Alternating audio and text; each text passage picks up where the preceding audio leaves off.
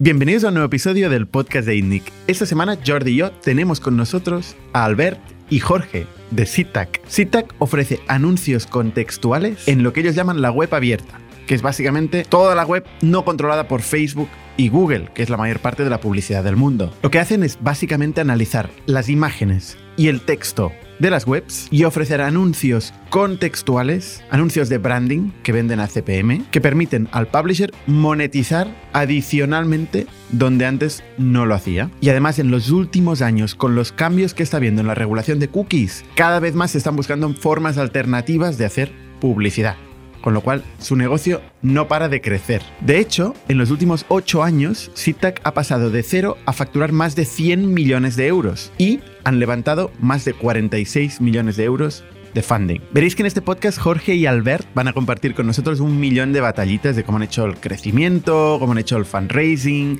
con Jordi y yo que por otro lado nos sentimos muy identificados. Y el podcast de esta semana es posible gracias a un nuevo sponsor.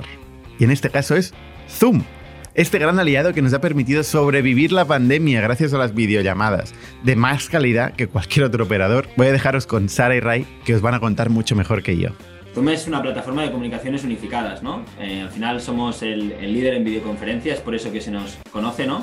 Por la fiabilidad, por la estabilidad, por, porque funciona, pero realmente hacemos muchas más cosas, ¿no? Al final tenemos soluciones para un montón de cosas de todo lo que una empresa necesita y el empleado necesita eh, para trabajar y trabajar de forma eficiente en un entorno de trabajo híbrido. El famoso simplemente funciona es, es muy cierto, ¿no? Zoom ofrece todo desde la parte de meetings hasta la parte de telefonía voz IP en la nube, eventos, webinars, ahora acabamos de lanzar el contact center, estamos todo el rato eh, trayendo cosas y soluciones nuevas al mercado y es muy importante porque por un lado ofrecemos la simplicidad, sobre todo para los equipos de, IT, y por otro lado la flexibilidad, el hecho de que el trabajador pueda estar en cualquier parte y tenga su oficina realmente en el ordenador o en el móvil con la aplicación sin ningún tipo de problema, porque al final la experiencia realmente como, como el cara a cara. Muchísimas gracias, Ray, Sara, por sponsorizar el podcast de INNIC. Y muchas gracias también al sponsor de siempre, Factorial, que es la plataforma de recursos humanos que permite tratar a la gente de adulta, darles acceso a la información, automatizar todos los datos, todos los procesos de la compañía, principalmente los que tienen que ver con empleados y empresa. Muchas gracias Factorial por sponsorizar el podcast, muchas gracias Zoom y muchas gracias a vosotros también, que sois la motivación eh, con vuestras comparticiones en las redes sociales, con vuestro feedback que nos mandáis, de estar aquí cada semana publicando contenido y compartiendo aprendizajes con todos vosotros. Os podéis suscribir, si todavía no lo habéis hecho, en nuestro canal de YouTube o en nuestra newsletter y venir cuando queráis aquí a Barcelona en la calle Pujadas número 100. Y sin más, os dejo con Jorge y Albert. Bienvenidos a las historias de Startups de ITNIC, un podcast donde hablamos de startups, negocio y tecnología.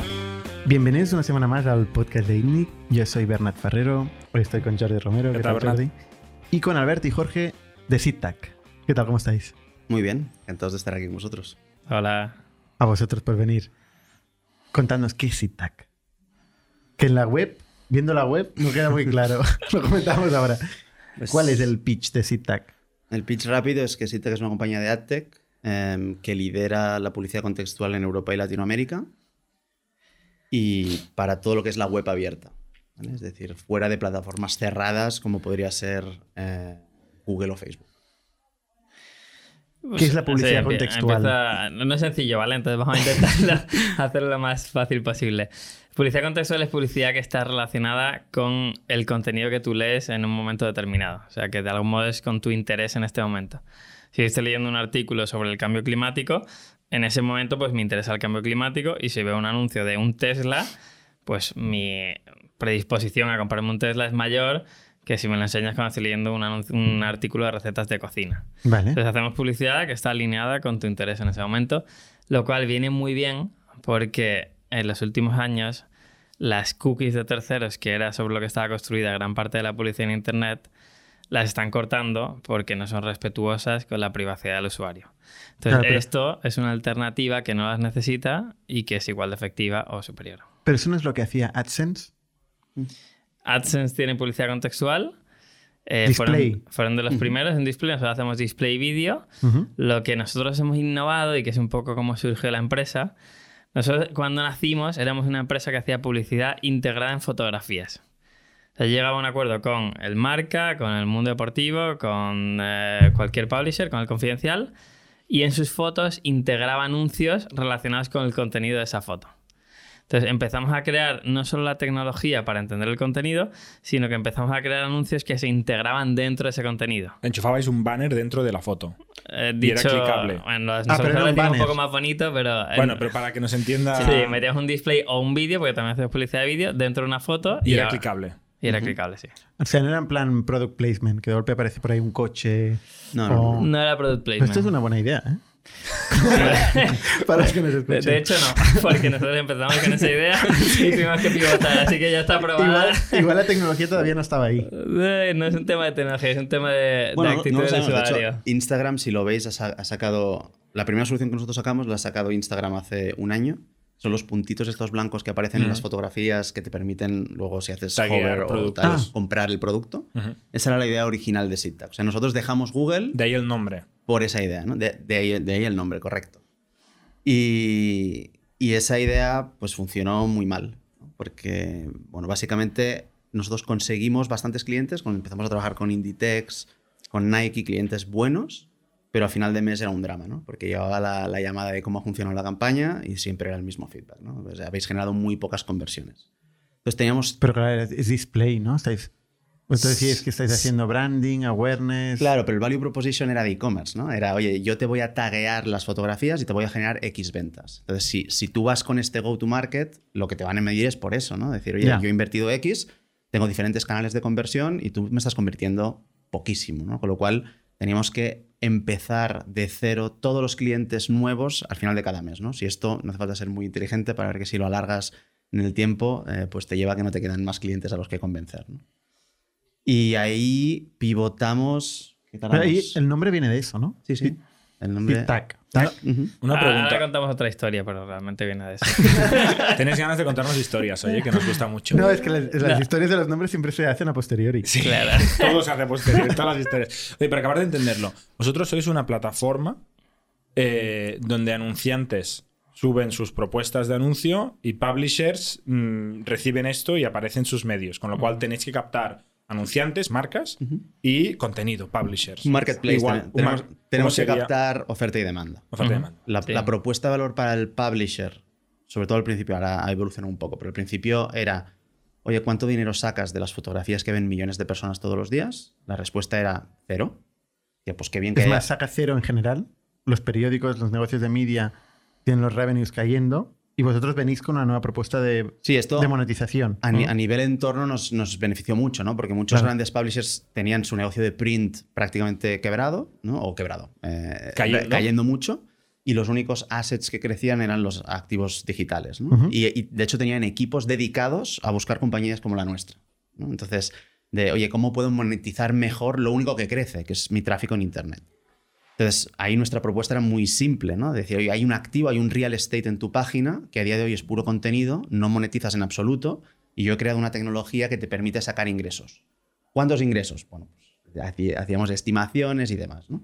Pero la propuesta era muy clara. Ahí nos pegaban el, el JavaScript y creábamos supply. Y la opción es entre Google AdSense y vosotros. ¿No? No.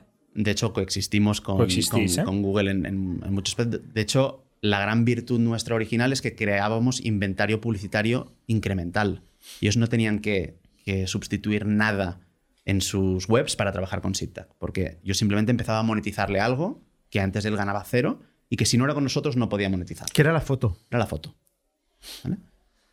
La propuesta de valor en el lado de la demanda, eh, pues nosotros íbamos a las agencias de medios y a los anunciantes y les decíamos, oye, para tus soluciones de display y de vídeo, en lugar de utilizar los espacios tradicionales destinados a publicidad, que se genera todo el fenómeno este del banner blindness, que no clica ni Dios, que tiene unos KPIs lamentables, etc., tengo una solución que te va a permitir estar asociado al contenido de una forma mucho más potente integrado en un espacio muy premium que capta muy bien la atención de los usuarios y con unos KPIs maravillosos. ¿Quieres probar? Y ahí éramos capaces de mover presupuestos de display y de vídeo hacia nosotros y empezar a crecer. Pero, ¿y lo medíais a performance? ¿Qué será el error, digamos? ¿O cuál era el error? Vale. Bueno, ahí, ahí habíamos pivotado, que te ha hecho, te ha hecho Ah, el camino sí. completo. vale, vale. Cuando empezamos con el de comprar los objetos, sí que lo medíamos a performance y no funcionaba. Y ahí, El de de hecho, comprar objetos, has dicho. sí, lo de comprar los productos en las la fotos. solución de e-commerce. De hecho, nosotros, la- como empezó, es con una foto que yo vi con la raqueta de Federer en el marca, que me la quise comprar. Y entonces ahí fue como en plan, ah, coño, si conecto esta foto con e-commerce Esa directamente. historia la he escuchado yo en el podcast de Cafán. Claro.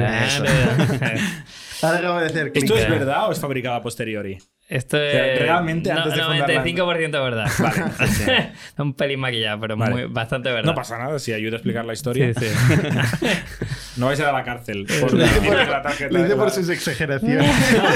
es un profesional del tema, ¿no? Es ba- bastante verdad. Eh, y ese era el de comprar productos de la foto. Y ese es el que no funciona. Y el que estaba contando Alberto ahora, que es más el de branding, que es el de que una marca se asocia a un contenido, ese es el modelo de hoy y que es el que está funcionando muy bien. Es el que tú... Una marca se asocia a un contenido. ¿Qué Sí, significa? esto de hecho.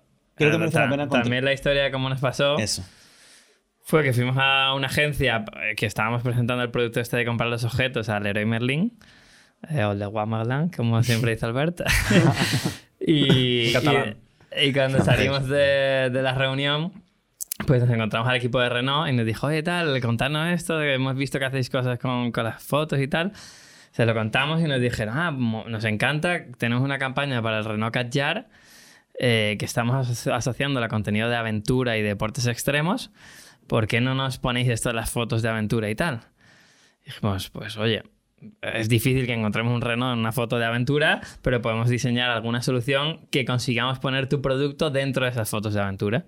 Y es como creamos la solución actual, donde metíamos un banner, ¿vale? O un display muy bonito, integrado a una fotografía y Pero está aparecía- integrado en el JPG de la fotografía. Bueno, es un overlay. Ah, es un overlay, Sí, o sea, nosotros es- tenemos un JavaScript en la página del publisher y con eso metemos un overlay sobre la Ah, bueno, foto. pero esto el, el adblock, o sea, los blockers de publicidad, os lo paran también. ¿o Los no? adblocks no lo paran, pero nosotros Ah, va- Como estamos... antes habéis dicho que. que No, pero el saltaba- concepto es que si tú vas al periódico y ves banner, banner, que tus ojos ya lo filtran. Claro. Estás tan harto de, de querer mirar el Ya. titular, la foto y el primer párrafo que vosotros vais a la foto. Claro. Pero adblock os lo, os lo quita. ¿Y no podíais integrar el JPG, rehacer el JPG metiendo Hombre, sería un poquillo engorroso, la verdad. O sea, a nivel operativo nosotros trabajamos sobre contenido publicado. Eso es lo que lo hace muy escalable. Yo tengo un JavaScript integrado en el, en el publisher. Cada vez que ellos publican un artículo me notifica. Lo analizo contextualmente para ver de qué está hablando. Utilizo visión artificial para ver la fotografía. Utilizo procesamiento de lenguaje natural para leer el texto. Y con ¿Qué eso... texto? El texto del artículo, porque esto es en plan una Ah. noticia del Real O sea, Madrid ganó tal. Es- o sea, Ma- Mal, mal ejemplo aquí, pero bueno. Últimamente no está bueno. O sea, el- o sea, vais al contexto de la Hemos hecho foto. risa de no tenemos ni puta idea de qué está pasando con el Real Madrid. No, no, yo, yo me reía. No, yo no me reía. A ver, el o sea, estáis leyendo el artículo. Oye, siempre empiezan así, en plan que mm, tardamos una hora en que se entienda tal o... No, no, no, no. no, no. Esto es excepcional. No, a ver, yo para entender, o sea, leéis el artículo donde sale la foto y luego metéis el overlay en la foto. Exacto. Y leemos también la foto utilizando visión artificial. Vale, y esto funciona bien. Esto para branding funciona muy bien. O sea, no digo leer la foto por visión art- artificial, la categorizáis como estos aventuras. Claro, o sea, entre el texto, realmente la gran mayor parte de información viene del texto. Porque en un artículo que ha escrito un publisher donde hay una foto y hay mucho contenido de texto, pues extraemos mucha más información del texto que de la foto. Vale, la foto lo utilizamos principalmente para dos cosas. Para brand safety, de si hay un desnudo, si hay un arma o hay algo, lo excluimos.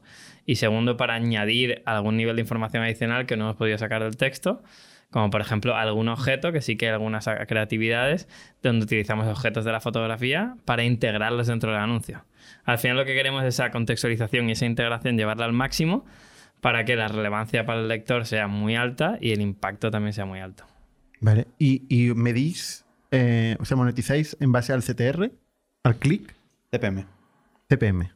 En branding casi todo es CPM, en vídeo es CPM o CPV, eh, por visionado completo. Y, y si tenemos, estamos lanzando ahora una solución más enfocada a performance, eh, que, que- que volvem- volvemos a- al origen. Cuidado, cuidado. Pero, pero bueno, eh, que eso sí que lo monetizaremos a CPC, pero el resto es todo a CPM. Y el vídeo son los vídeos alojados localmente en las webs que no están en YouTube o no están en una plataforma que pueda ya tener monetización. O sea, en vídeos tenemos dos soluciones, ¿vale? Una es lo que acabas de decir, que es que mi publicidad se integra en un vídeo de contenido. Es más difícil alojar un vídeo que una foto. ¿No? O sea, mucha gente acaba yendo a una plataforma de terceros para vídeo. Sí, lo que pasa es que los publishers sí que cada vez intentan meter más vídeo porque lo monetizan muy bien. Entonces yo tengo una solución que igual que la otra es un overlay en una foto, esta es un- una especie de overlay que se integra en el vídeo. Hacemos el vídeo un poquito más pequeñito y ponemos un marco alrededor con publicidad. Que Ahora esto- entiendo vuestra home. que esto Ahora es- entiendo la web. Esto es cuando el inventario, el supply es vídeo. Y la otra es Mm. donde el anuncio es vídeo. Que yo puedo poner un anuncio de vídeo sobre una foto o entre el contenido. Esto se entiende más fácil. Vale. Muy valiente, ¿no? Intentar jugar en esta liga del real estate del publisher que está súper repartido, ¿no? Bueno, Google básicamente es, Sí. es un monopolio de Google Bueno, a día es- de hoy. Igual no lo era antes, pero hoy Sí, o sea, nosotros la, la oportunidad que, que o sea, la, la inversión en publicidad digital, el 66% se lo lleva Google y Facebook. Y en el otro 33% estamos todos los demás. Pasa que en nuestro sector se da una paradoja y es que al final un publicista lo que quiere es tu atención. ¿no? Es que tú estás haciendo tu vida y quiere que desvíes tus ojos y mires un anuncio y le prestes atención si nosotros agregamos todo el tiempo de, de atención de las personas en la web abierta, es como dos tercios del total. Y un tercio está en lo que llamamos los wall gardens, ¿no? Eh, que es Google y Facebook. Pero la inversión es a la inversa. Ellos Bueno, llevan- Google es web abierta. Realmente el gran negocio de Google es Search, que es cerrado, es en su- Mm. solo en su plataforma, es YouTube, que es cerrado, y luego lo que es la GDN es un porcentaje muy pequeñito de lo que hace Google. Vale. ¿vale? Pero si tiene una parte de web ab- abierta a través de DV360, eh, 100%. Pero bueno, em, a lo que iba es que el, el porcentaje de inversión versus atención está girado. O sea, Google y Facebook se llevan dos tercios versus un tercio de la atención y viceversa. ¿no? Y eso es porque Google y Facebook tienen un reach brutal, es muy fácil como anunciante trabajar con ellos, tienen soluciones 100% escalables y mm, equipos profesionales dedicados a escalar esto. ¿no?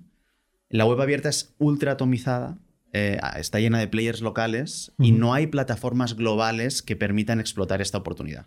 Pues la visión nuestra es intentar crear esa plataforma global que aglutine todo, no todo, pero una gran parte del inventario de la web abierta, de soluciones de reach comparables a las que tiene Google y Facebook y tenga soluciones publicitarias efectivas para eh, explotar en esta parte del negocio. ¿no? Y, ahí- y ahí es... es- Y, y es que además sea respetuoso con la privacidad de los, de los usuarios, que esta es donde nosotros nos diferenciamos del resto de la industria. No usáis cookies, solo No usáis usamos el contacto cookies. de esa visualización. Exacto, no somos cookies y ahora, pues por lo que está pasando con la third party cookies y con regulaciones tipo GDPR, pues cada vez demandan más nuestro tipo de publicidad y es lo que nos está permitiendo, sobre todo en los últimos dos, tres años, crecer muchísimo. Con el auge del remarketing, ¿no os acojonabais un poco? Porque tiene más sentido. O sea, desde el El- punto de vista del anunciante, tiene mucho más sentido enseñarle ya a tu target audience, ¿no? El remarketing para performance funciona muy bien, pero para que el remarketing funcione, un usuario tiene que haber ido antes a tu web a ver un producto o un vuelo. Entonces, el remarketing necesita gente como nosotros que, le, Bueno. que le alimente. O bueno, Facebook y Google tienen las audiencias. Ya puedes Eh, seleccionar exacto. audiencias en base a su conocimiento del usuario, no el tuyo solo. Sí, pero el remarketing concretamente es, Bueno, es más concretamente el complementario, remarketing, con lo cual ahí no tanto. En- Sí. O sea, para nosotros lo que donde más competimos sí que es Google y Facebook, donde, oye, además de la escala, como decía Albert, pues funcionan muy bien. ¿Por qué? Pues porque tienen los usuarios logueados, tienen muchísima data, saben quién son tus amigos, o sea, tienen más información que nadie más. Y al final, mientras más data points, mejor puedes entrenar tus modelos para que consigan el resultado que quiere el anunciante. Hasta el momento en que las cookies ya no están garantizadas, ¿no? Este Bueno, momento pasa a no tener nada. De hecho, esto, esto es más jodido todavía, porque la desaparición de las cookies es probable que provoque un mayor dominio de estos, porque son entornos donde estás logueado. Google tiene el login del navegador, con lo cual te puede utilizar por ahí sin cookies, y Facebook tiene el, lo- el login de la plataforma, que también te puede targetear en base a tu, email y no necesita cookies. El first party data no está en cuestión. Lo que está en cuestión es el third, part- el third party data. ¿no? Entonces, eh, ellos... Ya, pero tú normalmente cuando vas a ver un artículo no estás logueado con Facebook, ¿o sí? pero No, es- pero es que, que esos son peanuts para ellos. trabaja en su wall garden. O sea, el revenue de Facebook ocurre Ah, en bueno, no, Facebook, claro, Instagram claro. y tal, y ahí estás logueado. Ah, no, ahí está claro. Ahí es donde tienen su ventaja competitiva. Pero en la web abierta no. La web abierta no. Hablando de la web abierta, a ver, la web abierta sigue siendo importante, ¿no? Sí, sí, sí. La web abierta es fundamental, además porque es lo que permite que tengamos diversidad de información. O sea, al final, Claro. Yo creo que está claro que los últimos dos años ha habido un cambio de rumbo, ¿no? Que parecía que todo se iba a quedar, que solo íbamos a navegar en la red social y ha quedado claro que era too much y hemos vuelto un poquito a independencia de pensamiento, a tener marcas, Claro. escritores, medios mm, con, Hace- con independencia que seguimos todos mucho más ahora que quizá que hace dos, tres, cuatro años. Además, desde un punto de vista del anunciante, em, existe el fenómeno de rendimientos decrecientes. ¿no? De- en cualquier inversión, el primer euro te rinde mucho más que el último que metes. ¿no? y, y llega a unos niveles que tú como anunciante estás metiendo en Google y Facebook, es que no da más. No, no- no da más. ¿no? Entonces, el, el- el tener plataformas alternativas eh, permite que, que puedas eficienciar tu, tu gasto publicitario, igual que si tuvieras yo que sé, un portfolio de inversión personal y dices, no, yo solo voy a comprar una acción ¿no? del mercado de valores. Pues es muy fácil construir un portfolio que te consiga un mejor eh, riesgo-retorno eh, diversificando versus una acción. ¿no? Pues Google y Facebook tienen, tienen esa situación, ¿no? que son casi un duopolio en esa parte, que se llevan tanta concentración de inversión que, que el que existan plataformas alternativas, si lo haces bien, eres capaz de captar inversión por eso, porque los primeros euros en tu plataforma van a, van a, van a generar bastante más valor. Entonces, si lo entiendo bien, vosotros empezasteis hace ocho años y ah, pasasteis una travesía en el desierto durante un tiempo, ¿no? ¿O no? ¿O empezasteis a vender ya desde el primer año? un añito fue la travesía esta. ¿Un año solo? Sí, fue bastante corto. Ah, bueno. De hecho, nosotros siempre decimos que no nos gusta decirlo porque queda como un poco modesto, que nuestro camino a partir de casi el año, incluso un pelín antes, ha, ha ido muy suave, ¿sabes? Siempre ha ido todo bien, hemos crecido, todo, casi todo nos ha ido saliendo bien desde que montamos la empresa. Eh, cuando hay otros emprendedores que sí que tienen mucho más altibajos y a lo mejor les va mucho mejor ahora mismo que a nosotros, pero han tenido caminos mucho más turbulentos. El nuestro, de momento, estamos mal ¿Y qué acostumbrados. significa ir bien? O sea, ¿cómo, cómo, cómo evoluciona el revenue, por ejemplo? Pues hicimos medio millón el primer año. Eh, ¿Los primeros 12 meses o los segundos 12? no, los segundos 12 Vale. meses. O sea, primer año cero de aprender. Sí, Exacto. primer año, primer año que, que dimos 700 euros que, que teníamos a todos nuestros amigos en plan, volved de rodillas a Google, que igual os aceptan de vuelta y tal. Eh, pero vamos, eso fuera. Eh, en 2015, que fue el primer año, digamos, que empezamos a facturar, eh, hicimos medio millón, luego hicimos dos y medio, luego hicimos ocho, luego hicimos 16, 25, 42 y 76 el año pasado. Y este año creo que haremos en 125, una cosa así. Caray. Joder. Buen ¿Y, salto. y qué significa el revenue para vosotros? ¿Qué es revenue? ¿Es margen? No. No, lamentablemente no. Es, G- G- es GMV. Sí, es. O sea, es el presupuesto de publicidad que gestionáis. Exacto, es el gross, el El volumen que transaccionamos. de Vale, ahí vale, una vale. parte va al publisher y el resto, pues, es nuestro margen. Que nos vamos a decir. Pero tipo mitad, mitad o o menos. 90-10. O sea, direccionalmente. 90-10 no. Entre- Menos, menos que vosotros. En- en me- de- No, 90, 90-10 me refería a 90 para 90. publisher y 10 para Ah, vosotros. no, no, no. no. Está en- entre Eh, esos dos. Entre esos Eh, dos. o sea, más de 50 de margen, menos de 90 de margen. Eh, ¿Cómo- cómo a- a ser? revés. de más de 50 50 más imposible. Más menos- de 10, más de menos 10 de y menos de 50. 50. Ah, claro. Ok, bueno, para entender más o menos cómo Sí, se sí. reparte. O sea, 25. A tus Ya. En dos minutos lo tenemos al- a, la décima. ¿eh? Si, se- si seguimos. Es que, de hecho, esto lo estábamos comentando antes. Dices, oye, si tu margen es alto, los publishers se cabrean. Y si tu margen es bajo, los inversores ya no les interesa tanto invertirte. no podemos Entonces, claro, ¿qué, qué digo? ¿sabes? Bueno, pero a los inversores se lo contaréis, ¿no? Sí, los hombre. que han no, digo a los futuros inversores y tal. Como También que, hay que contárselo, ¿eh? En algún momento hay que este, bueno, contárselo. habíamos decidido, oye, vamos a dejarlo ahí un poco ambiguo y ya está. Vale, bueno, más o menos orden de magnitud se entiende. Sí. No, y el crecimiento es, es, es relevante. Y un acelerón bestia ahora. Sí, Hicimos bueno. M&A, compramos dos empresas durante COVID, Vale. que esto nos ayudó mucho. Vale. O sea, crecimiento inorgánico también. Sí, una en Alemania otra en Italia. Es poco, ¿eh? El dinero. Vale. Sí, O sea, para daros toda la visibilidad, eh, hasta el 25 es solos. Eh, cuando viene COVID, tomamos una, una postura muy distinta a la de nuestros competidores. Nosotros empezamos a ver que los competidores empiezan a despedir 25% de las plantillas y demás. Nosotros nos pilla en una situación financiera muy sólida y decidimos eh, tomar una posición ofensiva ante el COVID. Decimos, Comprar a estos que estaban. Sí, decimos, oye, el mundo no se va a acabar con el COVID eh, y nuestra responsabilidad como gestores es que la compañía salga en una posición relativa mucho más fuerte de la que tiene ahora. ¿no? Hicimos varias cosas. Lo primero es montar un all hands y decir a todo el mundo que aquí no se va a ir ni una persona por COVID. Igual os vais porque no performáis bien por otras razones, pero por COVID no vamos a echar a nadie. Lo cual generó una sensación de agradecimiento, porque estaba todo el mundo muy acojonado. Mm. No sé, si- bueno, lo recordaréis Sí, perfectamente. las primeras Claro, semanas. Lo que pasa es que no os imaginabais que duraría dos años. Sí, Todo el mundo decía los grandes No se acabó el mundo, no se acabó el mundo, pero duró bastante Sí, más de lo que nos Claro, pensábamos. todo el mundo Duró, pero- pensaba que eso sería, bueno, de un par de meses y claro, cada uno hacía su Mm. statement. Sí, pero bueno, nosotros lo cumplimos. Dos semaas al principio. Me acuerdo que al Sí. principio hablábamos de semanas. Es verdad que a nivel publicidad el impacto no fue tan largo. O sea, hubo un bache donde cayó mucho la publicidad, pero relativamente verdad. a final de 2020 yo creo ya empezó a recuperar bastante bien. Y de, y de hecho fue a más, ¿no? Porque con el e-commerce creció mucho. Claro, sobre ¿no? todo digital. ¿sabes? Sí. Digital salió reforzado. Claro, digital. Y para la venta de coches y de viajes, no. Claro. Claro. Claro. Pero la venta de pelotons y de Al final- Netflix, sí. Al final nosotros estamos súper diversificados, ¿no? Porque trabajamos con cualquier tipo de anunciante. Entonces sí, te cae travel, pero por ejemplo todo el mundo se renovó el ordenador, ¿no? Entonces pues eh, Microsoft, HP, o- Microsoft, todos estos invertían un montón más.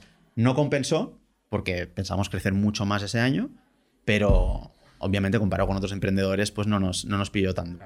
Y entre otras cosas decidimos hacer M&A, compramos dos compañías, una en Alemania para entrar en el mercado alemán que no estábamos y otra en Italia que era nuestro competidor que era un pelín más pequeño que nosotros, pero consolidamos el mercado allí. Y Para hacer todo esto teníais pasta en la, en la caja. Porque esto es para Bueno, hacer esto. usamos deuda también. Eh, Vale. O sea, nosotros somos una empresa rentable casi desde el principio. O sea, tenemos EBITDA positivo y tenemos acceso a financiación con bancos tradicionales. Y entonces nos apalancamos. Bueno, de hecho, ahí no fue tanto con un banco tradicional, fue con. Esto lo puedo decir, ¿no? Sí. Fue con Tres Mares. Eh, ¿Con quién? Tres Mares. ¿No, no les conocéis? No. Son está, muy pues, buenos.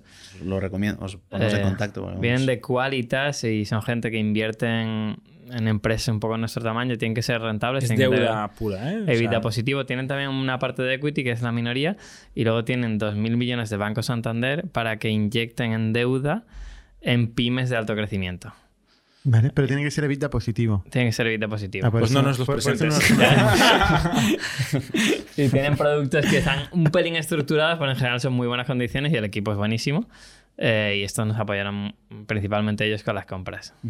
Vale. Y la verdad que en COVID estamos muy satisfechos de la gestión que hicimos, porque aparte a nivel compañía aprovechamos para hacer muchas cosas, lanzamos producto nuevo, cambiamos todo el storytelling para enfocarlo más en la parte contextual y, y abandonar un poco el camino de las imágenes, que era lo original. No tanto abandonarlo, pero dejarlo en segundo papel y poner en protagonismo la tecnología que estábamos construyendo.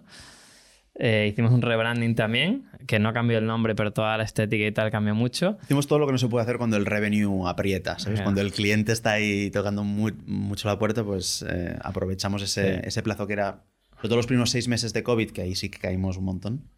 eh, pues dijimos, oye, vamos a hacer proyectos que, que en ya el día a día serían más Ya difíciles. estáis la casa. Sí, y en forma, 21 correcto. yo creo que gran parte del supercrecimiento del 21 vino por ahí. O sea, vino del, del rebranding y los nuevos productos que habéis sacado del 2020. ¿eh? Sí, un poco de todo lo que hicimos, el, el posicionamiento más estratégico con la tecnología al frente. Creo que los clientes abrazaron más el SeedTag después de eso que el SeedTag de antes de eso.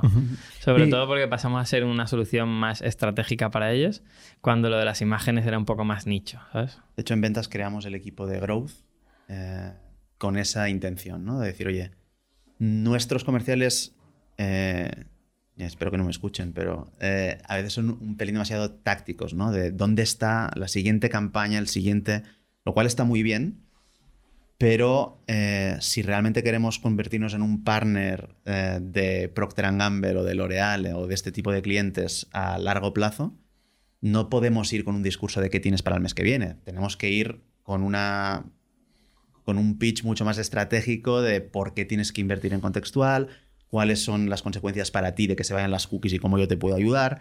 Entonces, todo, para todo esto creamos el equipo de Growth eh, que, que está muy enfocado en lo que llamamos Core Clients para tener un, un approach pues, mucho más basado en insights, en, en un partnership de largo plazo y no tanto en, en- en captar campañas para el próximo, para el próximo mes. El equipo de Growth le llamáis al equipo de Enterprise Sales, al final, que va a buscar clientes más gordos y no, no va a buscar porque los clientes son los que son, eh, sino los que trabajan para ir más al cliente final. Porque, bueno, lo hemos comentado antes off the record, pero nosotros llamamos cliente.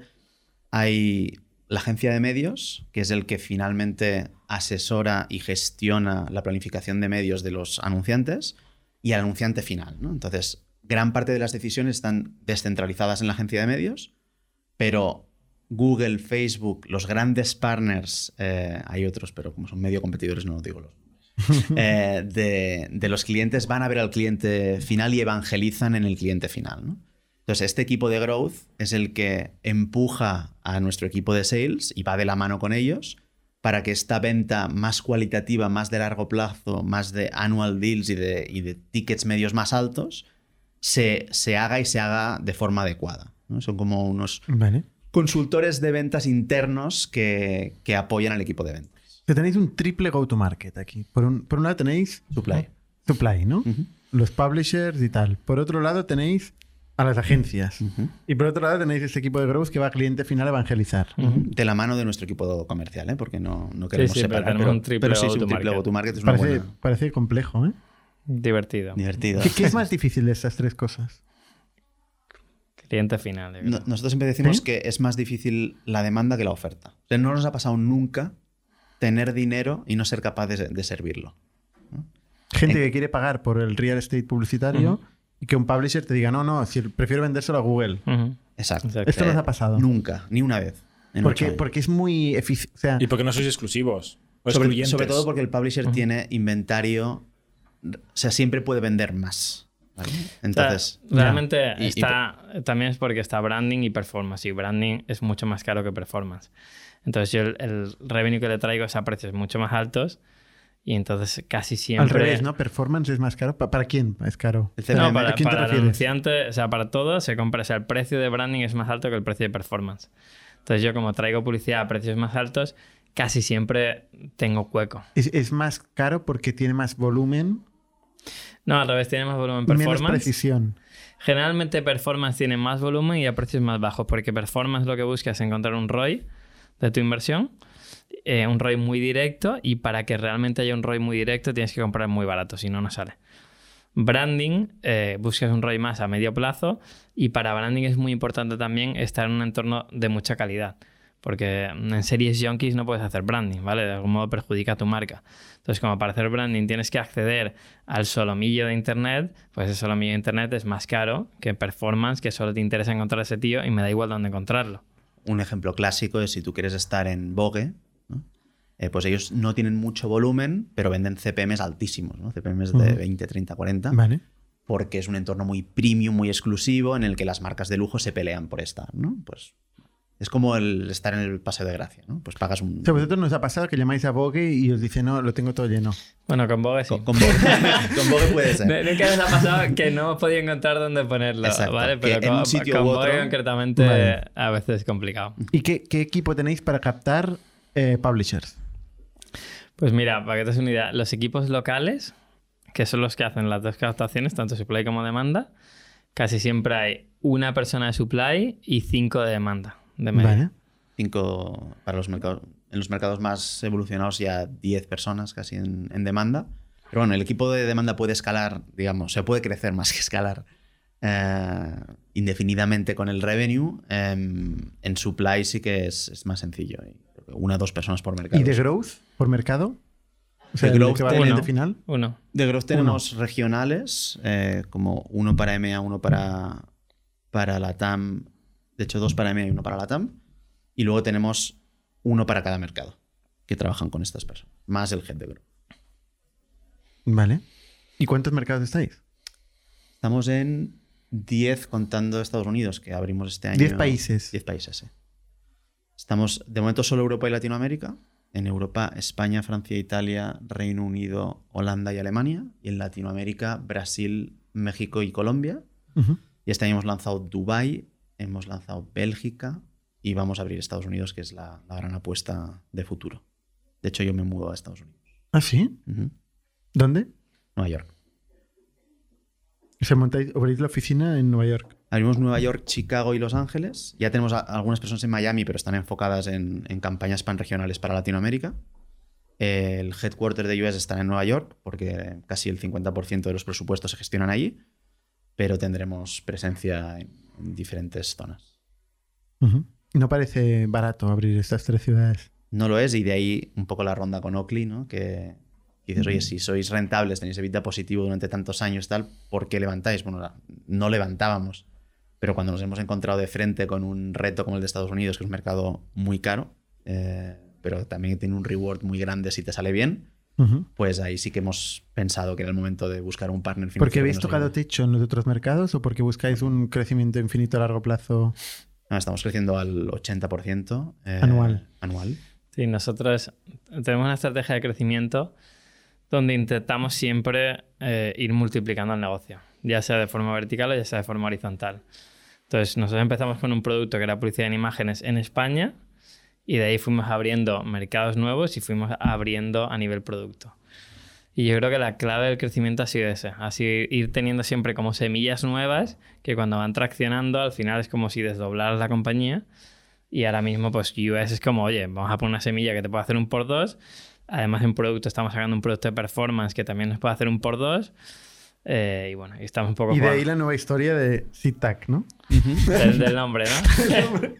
Sí, pero es, o sea, el Francia, que es nuestro mercado más grande a día de hoy, eh, está doblando, ¿no? O sea, el, el hecho de tocar, lo que nos ilusiona más es que no estamos ni cerca de, de tocar techo. Yo creo que no tenemos ni el 10% de lo que sería el, el- el SAM o el TAM famoso para los inversores eh, de ningún mercado, ¿no? Eh, y bueno, eso ¿Y es lo cómo, que- y cómo es la fragmentación de, entre mercados? O sea, que estáis en- principalmente en Francia con un porcentaje No, por encima del 50%. ¿o no? Ninguno tiene más del 20% de, de los revenues. Vale.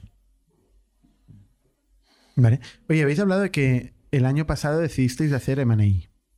¿Y esta, esta decisión cómo fue? ¿Fue, o sea, vamos a, hemos encontrado una oportunidad de comprar y con lo cual vamos a hacer M&A? ¿O al revés? ¿Queremos crecer de forma inorgánica? ¿Vamos a buscar oportunidades? Realmente fue la primera. Nosotros teníamos identificado en Alemania un competidor que básicamente empezó a hacer un negocio muy parecido al nuestro, se inspiró en nosotros. Se copió. Eh, eh, bueno, eh, con, de hecho con el objetivo de acabar ven- vender, vendiéndonos, ¿sabes? Yo creo que lo tenían muy claro. Bueno, de hecho nos lo dijeron. Les Exacto. conocimos, les conocimos en Muy un- arriesgado, ¿eh? Les conocimos, en, nos conocimos en Demexco cuando ellos llevaban un año y medio y nos dijeron cuándo nos compráis. Y al final acabó así.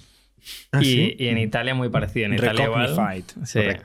En Italia incluso peor, pero ahí no voy a contar la historia. No me da cuenta, hombre. Esta es la buena. En Ahora Italia fue, fue incluso más cantoso de un, una especie de advisor que empezamos a trabajar con él un poco. eh, y un día nos dijo, oye, tal, he invertido en una empresa en Italia que hace tema de imágenes, pero no tiene nada que ver con lo vuestro, ¿eh? Eh, cuéntanos un poquito más, tal. Y bueno, ya había montado un competidor nuestro en Lo- Italia, Lo, mismo. básicamente idéntico. Qué majo, ¿no? Eh, y, Y se lo también- comprasteis. Y se lo compramos. Un inversor vuestro. No. No, un- Ah, era, vale, vale, era vale. potencia- era candidato a advisor, Vale. que realmente no había nada formal. Y en el Pero, ¿Y proceso, qué es un pues, advisor? Porque este es uno de los grandes mitos. pues en el nosotros mundo la verdad es que no, no tenemos prácticamente advisors. De hecho, hemos metido el primer oficial ahora. Y es porque siempre las experiencias que hemos tenido con advisors es que al principio aportan mucho y rápidamente la aportación es muy decreciente. Y al final Por- te acaban comp- montando un competidor. Oh, ese es el peor worst case, ¿no?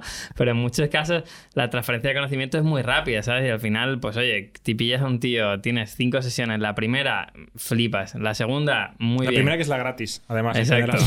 La quinta ya es en plan, tío, es que ya me has contado todo, es que realmente tampoco me interesa mucho. Sí. Y esa es la experiencia que hemos ido teniendo y por eso tampoco lo hemos fomentado mucho. ¿Y quién es el vuestro, vuestro advisor nuevo? Pues se llama Robert Lang y es uno, fue uno de los primeros que montó Criteo de remarketing.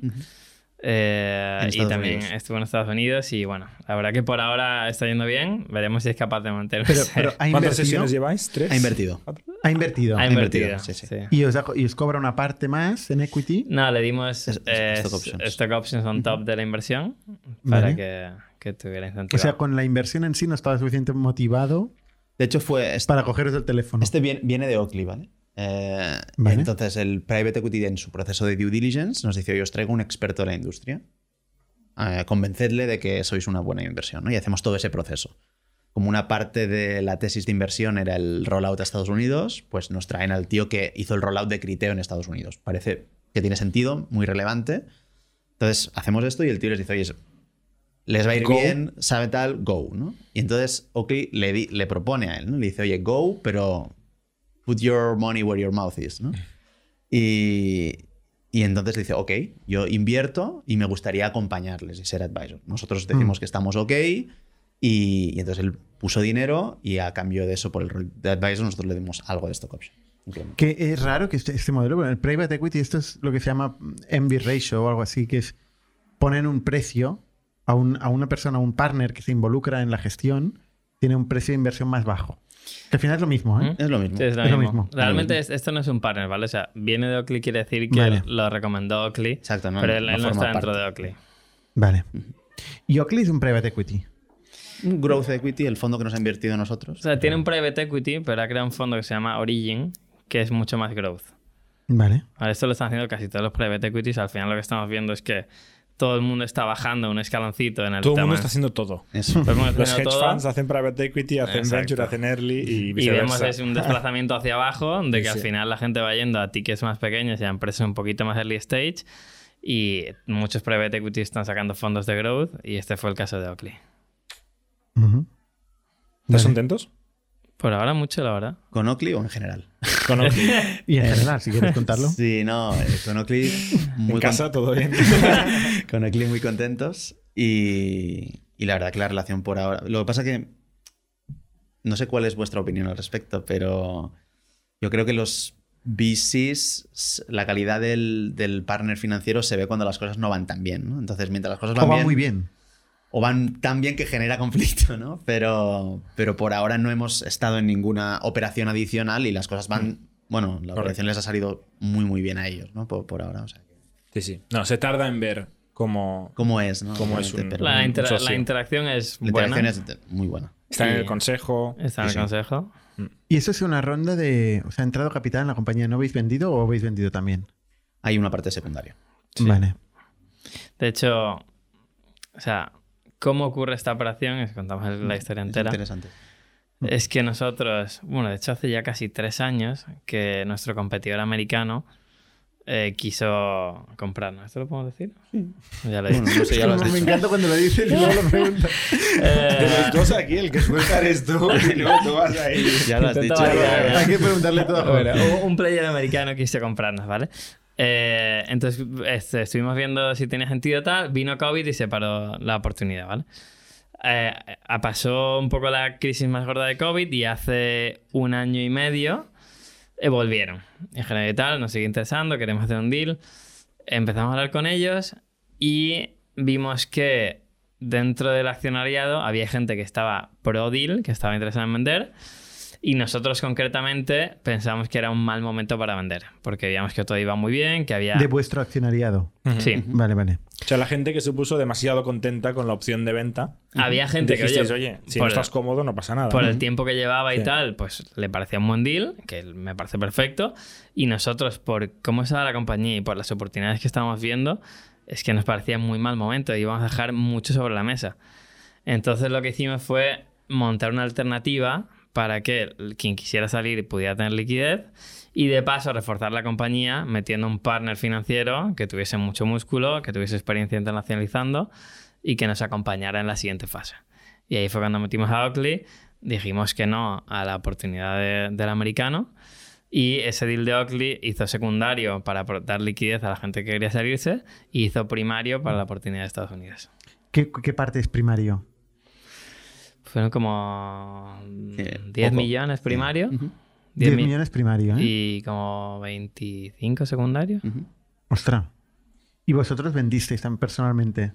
Nosotros vendimos una parte eh, muy pequeña, pero, pero, sí. Pero que os permite estar tranquilos desde Sí, un punto de vista de... Nosotros somos fans de los secundarios en el sentido de que es un gran mecanismo para alinear incentivos y apetito al riesgo dentro del board. Porque si no, cada vez que te llega un deal de estos, no, no sé cuál es vuestra opinión, porque estamos en el mismo sitio, ¿no? Pero te pueden temblar un poco las piernas, ¿no? Decir, oye, aquí tengo un deal que me cambia la vida totalmente Hmm. eh, para decir que no y tomar ciertas decisiones para seguir creciendo la, la compañía, la compañía de forma agresiva y llegar donde todos queremos llegar, déjame hacer algo de birris, porque si no estoy montado en una compañía que mi papelito dice que vale X decenas de millones y si me quiero comprar una casa no puedo, ¿no? Entonces, No ese- puedes pagar la luz con el papelito. no puedes pagar la luz, esa con el papelito no, pero... y menos ahora. Entonces, eso yo creo que, que es un muy buen mecanismo para que, que todo el mundo vaya alineado y se Sí. fije un nivel de riesgo óptimo para gestionar la compañía.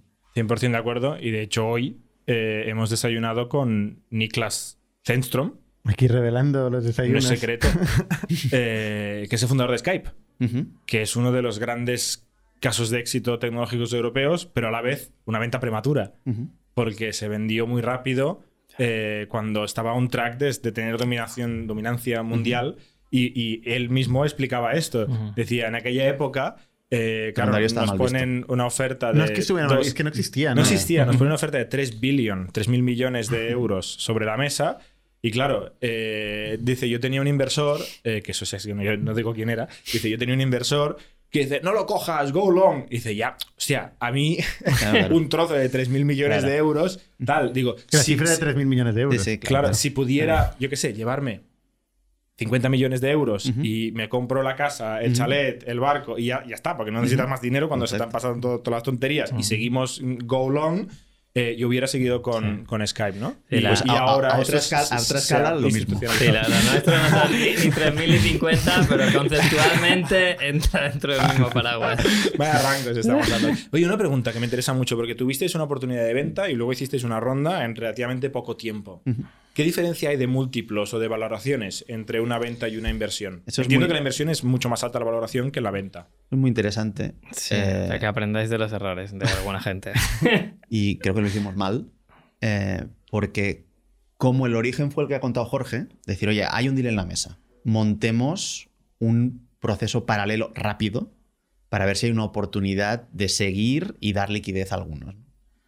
Ahí el private equity lo que hace es anclarte el valor, ¿no? Ya, Te dice, a, a la oferta. claro, aquí tenéis la oferta y yo voy a ser, yo, yo, yo te igualo esta oferta, ¿no? Ya. Ya. Y no solo eso, sino que eh, nosotros. eh, pen- o sea, el deal pasaba a corto plazo, pero esto luego hay una due diligence y tal, ¿no? Entonces nosotros cerramos el número, ¿no? Y esto va a ser a tanto valor. No cerramos el múltiplo.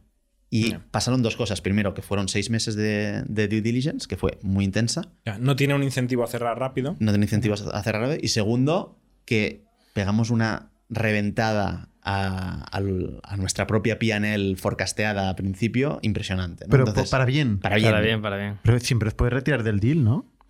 Sí, te puedes retirar del deal, pero ya estás dentro. O sea, Piensa que- que hay gente saliendo, ¿eh? Habéis ¿sabes? generado ilusión a todo Hay el gente, mundo. hay gente saliendo, ¿eh? Y ya estás desgastado porque la due diligence de un private es es, que- intensa. Es que, de eso Y- saben un rato, ¿eh? Sí. Esta gente. Sí. A ver, también te digo, nosotros no estamos descontentos de haber hecho ese deal. Pensamos que no maximizamos ese valor, Sí. pero pensamos que la compañía es mejor compañía con Oakley dentro y Sí. que a largo plazo va a salir muy bien, ¿vale? Pero esa parte concreta de la negociación táctica la jugamos mal. Bueno, en que una parte muy importante, la mayoría del dinero fue a socios que ya no están, con lo cual.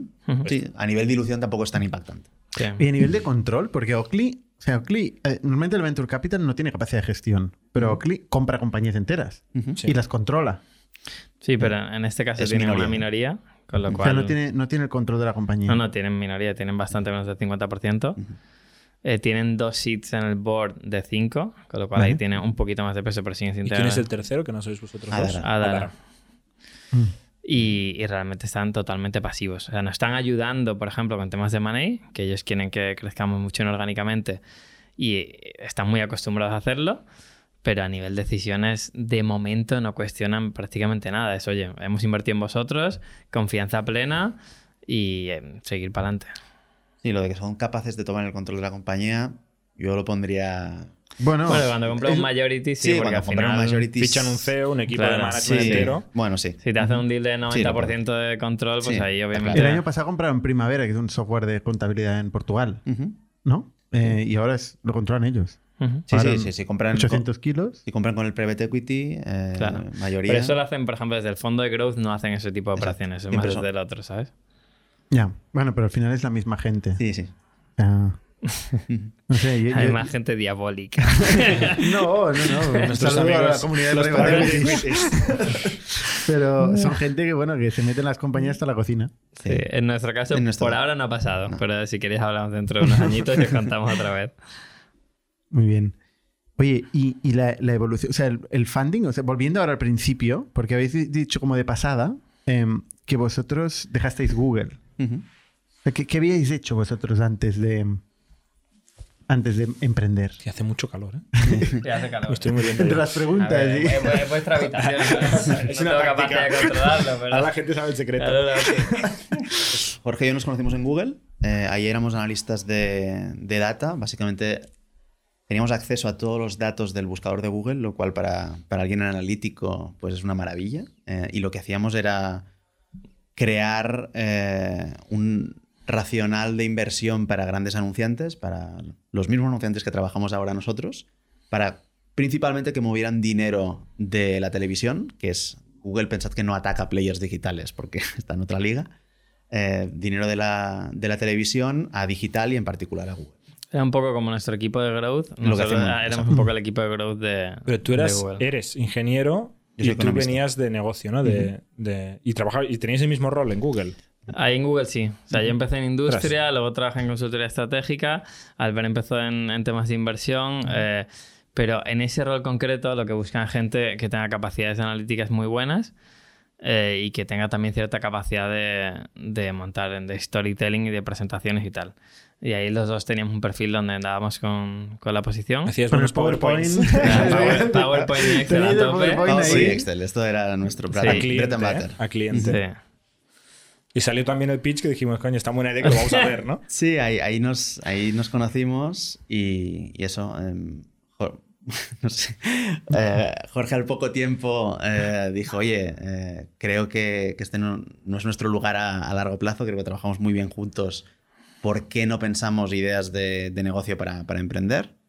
Y, y montamos un procesito que era básicamente todos los jueves, eh, al terminar de trabajar, nos metíamos en una sala de Google y empezábamos a discutir ideas. Ojo que si era una sala de Google, igual estas ideas son de Google. ¿eh? No, no, no. y... Ya prescrito, ya prescrito. Calla, calla. y, Si, Esto va quieren, que, esto va si quieren que sea suyo, oye, que hagan oferta. y luego, eh, pues bueno, una, una de estas fue la idea de, de SITTAC y, y pusimos otro proceso que fue, oye, vamos a ver si somos suficientemente buenos para, para lanzar esto, ¿no? Y el suficientemente buenos, ¿cómo se definía? Se definía si éramos capaces de convencer a un programador para, para que se uniera a nosotros y programar la idea que habíamos, Es que esto es lo más difícil. Tú no programas. Yo no. que habíamos, Yo soy ingeniero industrial, no soy informático. que habíamos pensado y a ver si convencemos a algún logo que nos dé 300.000 euros para lanzar esto.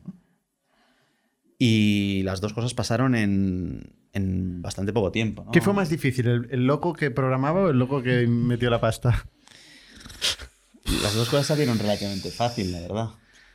Ya, pues es la primera vez que lo oigo, ¿eh? Quizá más difícil, o sea, sentíamos que teníamos mucho menos capacidad y conocimiento en loco que programaba.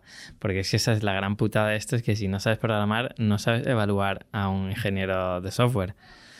Entonces ahí, Hay gente que aprende a programar, ¿eh? sí, pero no pasa nada. o sea, apre- aprender como, o sea... Siendo se- ingeniero industrial, o sea, no sé qué hacéis los industriales. Pero aprender Hacer como para, y- ¿eh? como para ser CTO de SITAC, a aprender, pues tienes que aprender muy rápido, ¿no? Entonces ahí metimos a Pablo López, que le damos un saludo desde aquí a Pablo, eh, que empezó con nosotros y, y nos ayudó mucho. Como CTO. Sí, Como CTO. como CTO. Fundador. Fundador y CTO. Ah, Sí, o sea, él, él es fundador. sí, sí, Sí, socio es fundador. fundador. Ya no está en la compañía. Ah, vale. y nos ayudó mucho a montar el- la primera versión del producto eh, y con eso y también a montar el primer equipo de ingeniería y con eso fue con lo que empezamos a validar rápido y dimos con la tecla Y, luego- vosotros no metisteis pasta. No. personalmente Cero. A ver, Cero. eh, Cero. lo- lo- Los los, famosos, 3.000 euros. los famosos 3.000 euros y Eh, hicimos la marca, que nos costó con un despacho de aquí, no sé, 5.000 euros. Así, Sí, o 10.000. Hostia, pues os timaron, ¿eh? Sí no ¿Para porque registrar la marca? No, no, no, no, no registrar. El la diseño. creación, el diseño. Ah, vale, vale, vale. vale. y el diseño de la Bueno, web y registrar tal. en todo el mundo es pasta, ¿eh? Pero no 5.000 pavos. No, no, no. no, Estados no, Unidos 1000, Europa No, para 1000, el o sea, va sumando, ¿eh? No para el registro. No sé, Empeza- Asia. empezamos en España y fue más el- la parte de diseño Eso sí que es caro. y luego eh, el primer ingeniero, bueno, el segundo ingeniero que, fue, que fichó Pablo fue Paul, que ahora es el CTO de SITAC. Vale. El primero O sea, que tenía fichó- buen ojo. Sí. Bueno, y, y te- tuvisteis muy buen ojo vosotros. ¿De dónde Sí, sacáis a Pablo, sí. ¿Cómo lo convencéis? Pues él, es- él venía, había estado en 20. eh, De la Mafia 20, que que era, está muy era de la buscada, Mafia muy 20, buscada. que era muy buscada. Y él había sido CTO de Fiverr. Sí, del Fiverr original. Y era emprendedor, estaba justo haciendo un proyecto que se llama o- se llamaba Odilo. No. O, o- o Hay que decir que no, quién no o- fue CTO de Oribu. Fiverr. Aribu. Aribu. Hubo mucha gente que fue CTO de Fiverr, creo, o, o que pasó por Fiverr, ¿eh? Sí. Y, y bueno, pues por currículum nos me parecía muy bueno. Por eh, que era emprendedor también nos parecía que tenía muy buen fit. Y, a nivel y re- y recomendaciones, ¿no? De gente que, que Sí. sabía más que nosotros juzgar esto y que nos generaban confianza. Nos decían, "Este- si convencéis a este tío, yo creo que es un, un muy buen starting point, ¿no? Y Qué bien. Oye, ¿los 300.000 euros de dónde salieron? pues los 300.000 euros... eh, bueno, la primera reflexión que tuvimos es nadie va a estar tan loco como para soltarnos 300.000 con un PowerPoint, que es lo que teníamos en ese momento, y una demo. Pero que los hacíais de puta madre, claramente. Eso sí.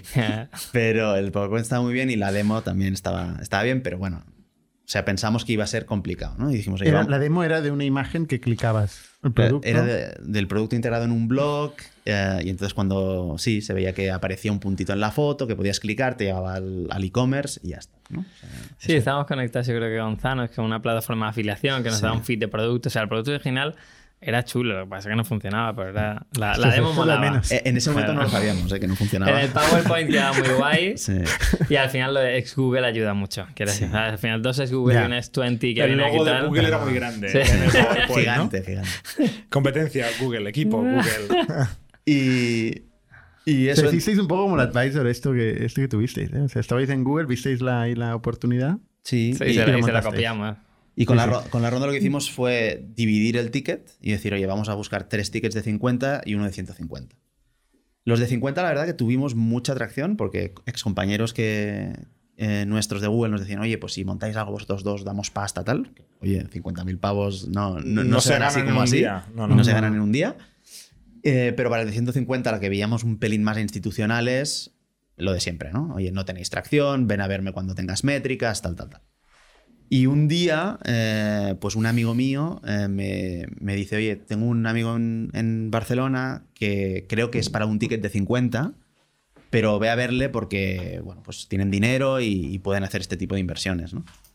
Y yo pues me, me cogí fiesta en Google y fui a Barcelona. Ni siquiera vino Jorge en esa ocasión porque, digo, para los de 50 teníamos como medio tracción, y- pero yo fui a verles. Y les presenté todo, les conté todo y al final les digo, bueno, pues tenemos los tickets estos de 150, los de 50 y el tipo, me acordaré toda la vida, obviamente. Eh, le digo, ¿qué, qué queréis? Y bueno, pues se saca una pluma ¿no? y me dice, yo quiero todo y me hace como un círculo a lo que yo le había dibujado. ¿no? ¿Por qué le habías dibujado? Pues nada, que, que ponía 150 por aquí o 3 de 50, ¿qué quieres? ¿no? Yo- es que yo sin, sin un papel me cuesta tal, ¿no? Y con una pluma. Y me, me Pensaba que iba a un firmar un cheque. No, no, no, más no, no. épico. No, no, no. Que te haga un circulito. No, no, me dice, oye, yo, diga". yo, yo quiero todo. ¿no? Los 300. Los 300. Y los amigos de Google se quedan. pero que bien lo Espera, explicabais. espera, ¿eh? espera, espera. Qué fácil Que- todo parece, ¿no? Y no, no, no, es un buen ejemplo, ¿eh? Pero- Esto cuesta más. Espera, que no acaba aquí. Vale, vale. Y, y entonces, bueno, yo ahí me doy cuenta que, que- que realmente están muy hot para, por invertir, ¿no? Y, y digo, es que si es todo, no, no me interesa. Tú dijiste. Yo le dije, Sí, aparte es verdad que la gente de Google y tal, pues añadía cierto valor Smart Money, ¿sabes? Que tenía... Entonces, yo se me ocurrió esto sobre la Obviamente me interesaba, o sea, yo tenía unas bailarinas en el estómago de fiesta. Pero, pero les dije que no, porque a ver si podemos sacar algo más, ¿no? Y, y sin tener que negociar ni nada, me dice 400. ¿Pero la misma valoración o Misma- va subiendo misma la valoración? mismo porcentaje. Mismo ¿no? porcentaje. Subiendo Ah, mismo porcentaje, ¿vale? Mismo porcentaje, pero en lugar de 300, nos Vale. damos 400. Esto ya es más interesante. Y, y entonces yo ahí ya me rendí, ya me, me- me- me desmonté, ¿no? Y le dije, oye, Con 100.000 euros más ya. Oye, eh, esto, esto, y digo, esto, esto es un acuerdo oficial, ¿cómo va? Y, y hay otra frase mítica suya, ¿no? De yo solo tengo que darme la mano para hacer negocios. Y entonces le dije, bueno, yo te doy la mano por mí, tengo otro socio. eh, Ese quiere contrato. ya, ya- ya- ya- ya os, ya os contactaremos. Y entonces salí, bajé, me fui al primer parque de aquí de Barcelona que encontré, llamé a Jorge y le dije, oye, ¿estás sentado? Calla, no me digas esto, que sufro del corazón, que esto que ha pasado. Y digo, pues mira, tengo los 300.000 y 100.000 más para un Ferrari. Y, Y nada, ahí eh, se puso a gritar, que aún se lo recuerdan ahí en, en Google. Y, y nada, teníamos ya el dinero. El Pero programa. entonces estabais trabajando en Google. Sí, sí, trabajando en Google. Y oye, y, a Y los, a, a las tres semanas firmamos el pacto de socios. y- y los, y los valientes que os ofrecieron 50.000 euros, estos no invirtieron. No, porque querían todo. Estos sí que estaban muy de. Qué lástima, ¿eh? Yo quiero todo el ticket de la serie SIT. Qué lástima por ellos, dices. Claro. Sí. Sí. De hecho, unos amigos tuyos eh, se quedaron fuera Sí, que tienen bueno, que estar contentos. Mi, mi grupo de amigos de siempre que querían invertir. yo no- bueno, pues al final, al final se quedaron fuera. Ya, no- ya no son sus ¿no? amigos. Siguen siendo amigos, pero, Pero sería- menos. serían amigos Una más, más espinilla, una espinilla agradecidos. clavada queda. Sí, sí. Sí. Qué historias. sí, cosas que pasan.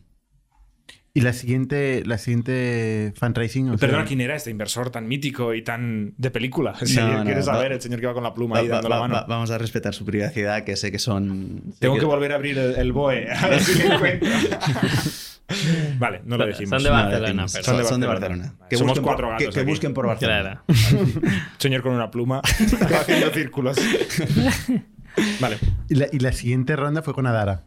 Sí, Sí. ahí cuando, cuando encontramos Market Fit, eh, Product Market Fit y el eh, empezamos a traccionar en revenues. De hecho, nosotros lo que hemos hecho casi desde el principio ha sido que cada vez que conseguíamos un milestone relevante, íbamos a inversores para validar, para Contárselo. conseguir dinero tal, y con eso ir a la siguiente fase, pues mejorar más. ¿Y cuál fue el milestone que os llevó a la siguiente ronda? Entonces, con Adara fue cuando hicimos el cambio del producto y empezamos ya con branding y con publicidad integrada en la imagen. Ahí empezó a despegar el revenue y ahí fue cuando dijimos, oye, hemos dado con la tecla, tenemos un producto que se vende bien en España, vamos a buscar un inversor que nos permita llevar este producto fuera de España.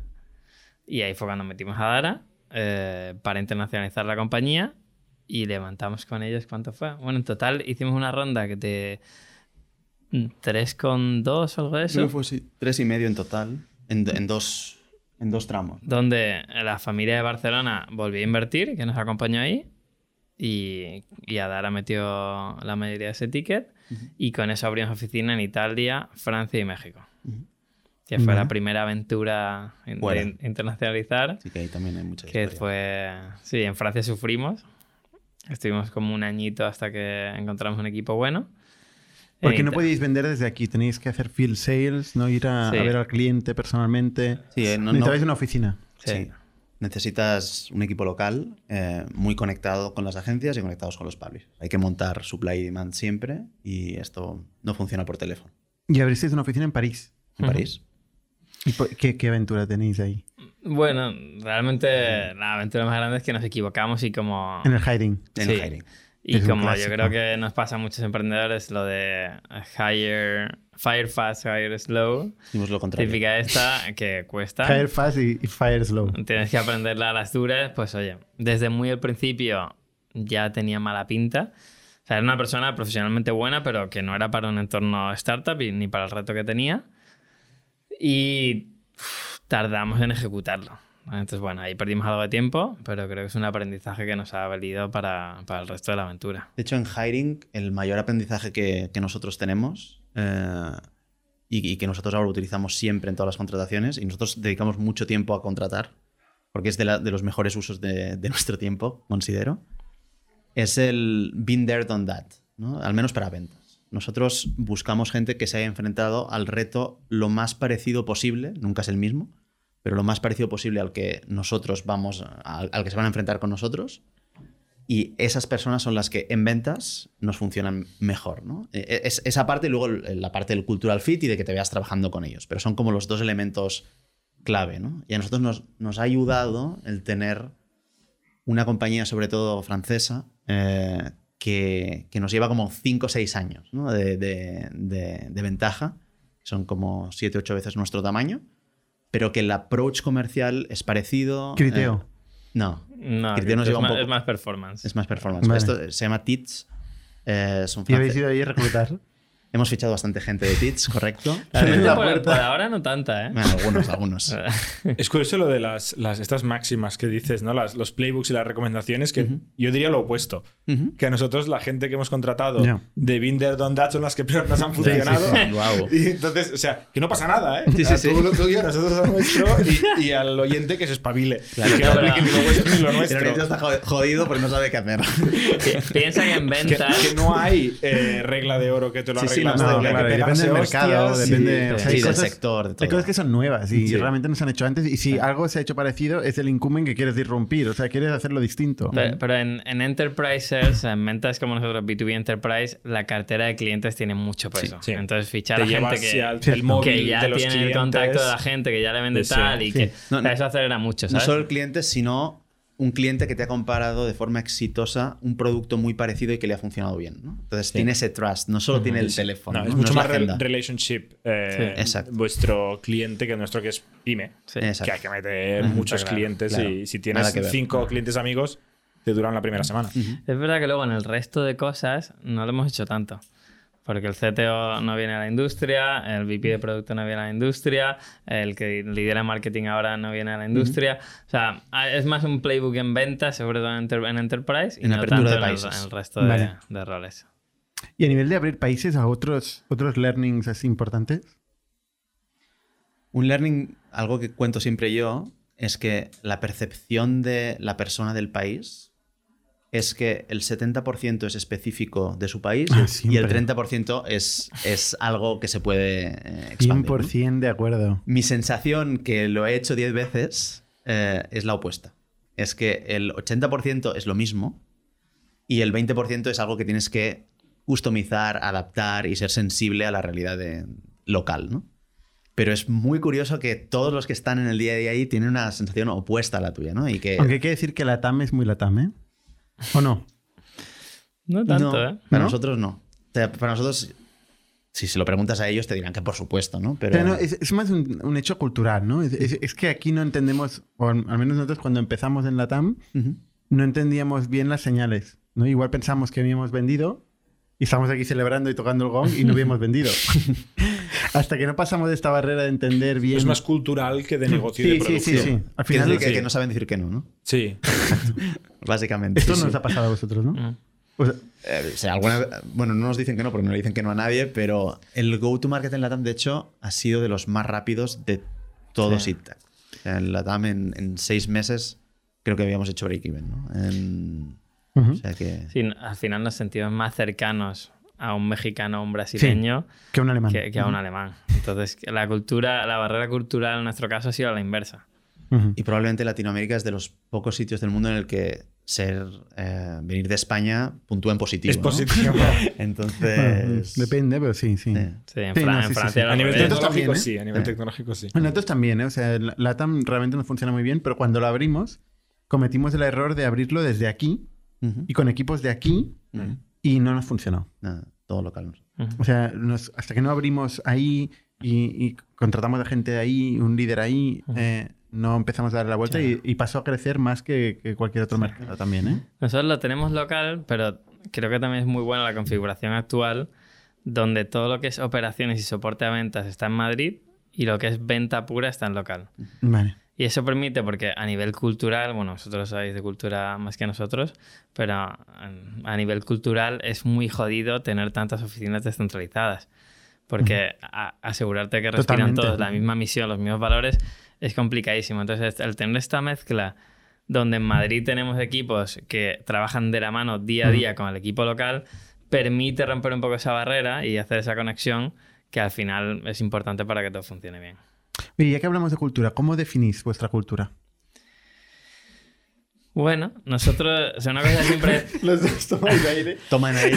una cosa, Primero de todo. es una pregunta complicada en general. Sí. Sie- siempre decimos que, que la cultura no la, o sea, nosotros, es lo de siempre, la decimos a posteriori, o sea, nosotros no definimos vamos a hacer esta cultura y la mm, diseñamos y la hemos ejecutado, sino que un poco por nuestra personalidad, por nuestras experiencias pasadas, se ha ido desarrollando algo que pensamos que refleja un poco la forma de trabajar que nos gusta. Y ahí creemos que la influencia, por un lado, de un entorno muy competitivo y muy demandante, pero al mismo tiempo muy meritocrático, como es la consultoría estratégica, esa tiene una influencia muy fuerte, pero también está bastante balanceado con la influencia de Google, que es un entorno mucho más amigable, mucho más mm, De cuidado de cuidado al empleado. Y ese balance pensamos que está bien conseguido. Que sí que es un entorno donde es meritocrático, donde es exigente, hay muchas oportunidades de crecimiento, pero al mismo tiempo hay un cuidado al empleado grande y la gente está feliz. Eso lo, lo hemos traducido en cuatro valores, eh, que sí, sí, sí, obviamente son en inglés y siempre da cierta cosa comentarlos, pero bueno, los decimos, que son, eh, a ver si me acuerdo de todos.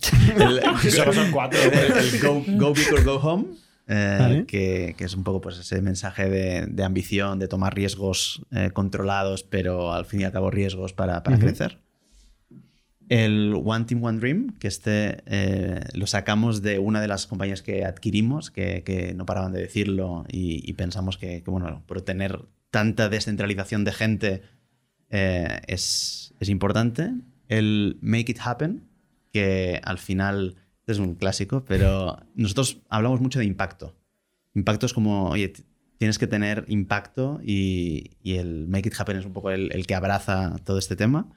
Y el último, que es el más cursi de todos, es el I Love SITAC, que es el que se utiliza para compartir pues, cosas de, de las que los empleados se sienten orgullosos, eh, que pueden ser poco side de lo que es el negocio puramente, pero que tienen que ver con, con eso, con, con la personalidad colectiva. ¿no? Sí, y luego hacemos Make it cosas... happen era el lema de ITNIC. ¿Ah, sí? Desde el principio. No os lo copiamos. ¿eh? Era desde el primer No, día de, de no Era, era por- pero era porque hacíamos IT. O sea, make IT happen. Ah, vale. Era un en doble sentido Ah, y bueno, está bueno, súper bien Me pensado. gusta. Pero bueno. Sí, y luego realmente hacemos cosas para que todo esto ocurra. ¿vale? O sea, por ejemplo, el tema de, de evaluaciones es importantísimo para nosotros. Una vez al trimestre evaluamos a toda la compañía con peer reviews, con reviews Además, de, es que de los consta que managers. usáis un buen software para ello, ¿no? Sí, el mejor. Usamos Factorial. Eh, y, y es muy importante primero por fijar los objetivos y alinear a la gente y Mm. marcar las expectativas, que nos parece fundamental, que todo el mundo de la compañía sepa qué se espera de ellos. Y segundo, porque es una oportunidad muy buena para dar feedback y asegurarnos de que la gente va creciendo y va mejorando en su trabajo. Entonces, esto es la parte de la meritocracia, donde aparte ahí se pone una evaluación, hay un bonus vinculado a eso y también influencia oportunidades de crecimiento. Y ahora hemos creado un programa muy chulo, que estamos muy contentos, que, que llamamos One Seat Tag, Este es que como teníamos este problema de que las oficinas locales estaban un poco satélite y nos costaba unirlas, hemos creado como una especie de Erasmus interno, donde todo el que tiene de media más de un 4 en las últimas cuatro evaluaciones puede irse hasta un mes a la oficina que él quiera, con, Puede- todo, pu- con todo pagado por Puede, sí. apli- puede aplicar al Puede programa. aplicar el programa para irse hasta un mes a la Porque oficina esto es muy hackeable. Muy hackeable, ¿no? O sea, Bueno, el manager no Claro. tiene mucho incentivo a hackearlo, ¿no? Al final- ¿No? No, porque se le escapa. Ya. Bueno, es malo, puede, ser- puede quitarse de encima o no malo. Le da Sí. buena nota, buena nota, buena nota, vete a Brasil. No, pero es un mes, luego te vuelve. ¿eh? Ya, luego te vuelve.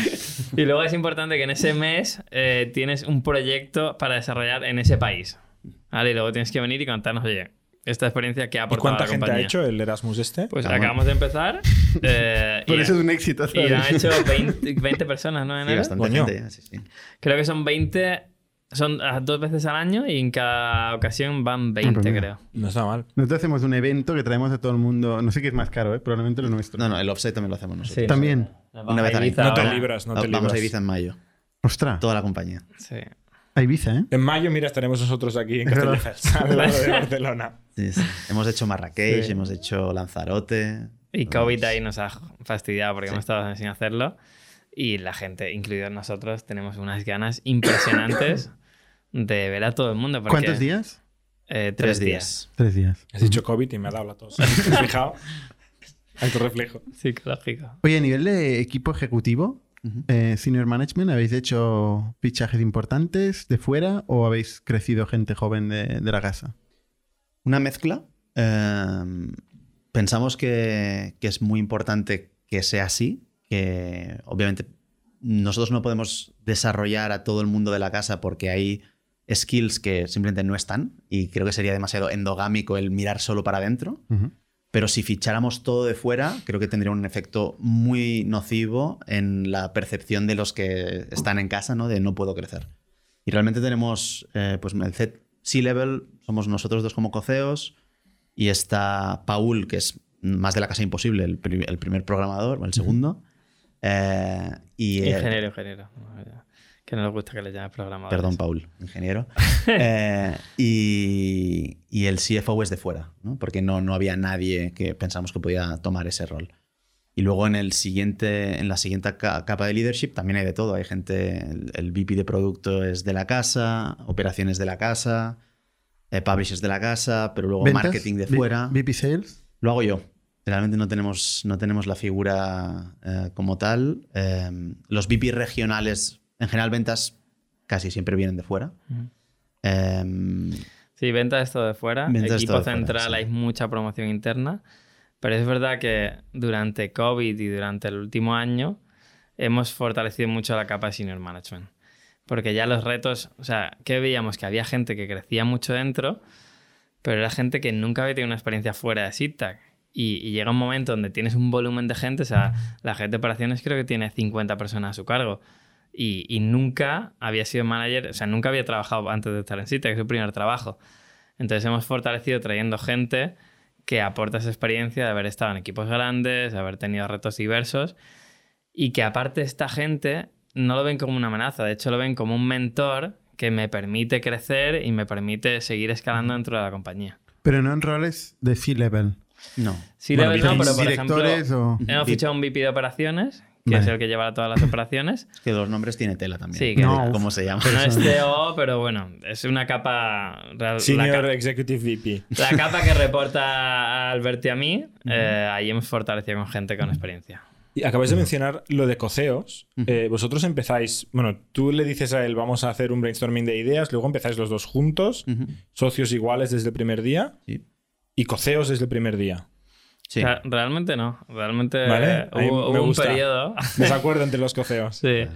Realmente hubo un periodo donde nosotros cuando empezamos y empezamos el fundraising, entre los tres dijimos, El CTO. entre el CTO y nosotros dos, dijimos que tenía más sentido que el que hacía el fundraising llevar el gorro de CEO. Ujú. Y como Alberto estaba al principio haciendo más fundraising y fue el que fue a Barcelona y tal, pues se puso el gorro de CEO. Entonces ¿Y esto... tú qué gorro te pusiste? Y yo de CEO. COO. COO.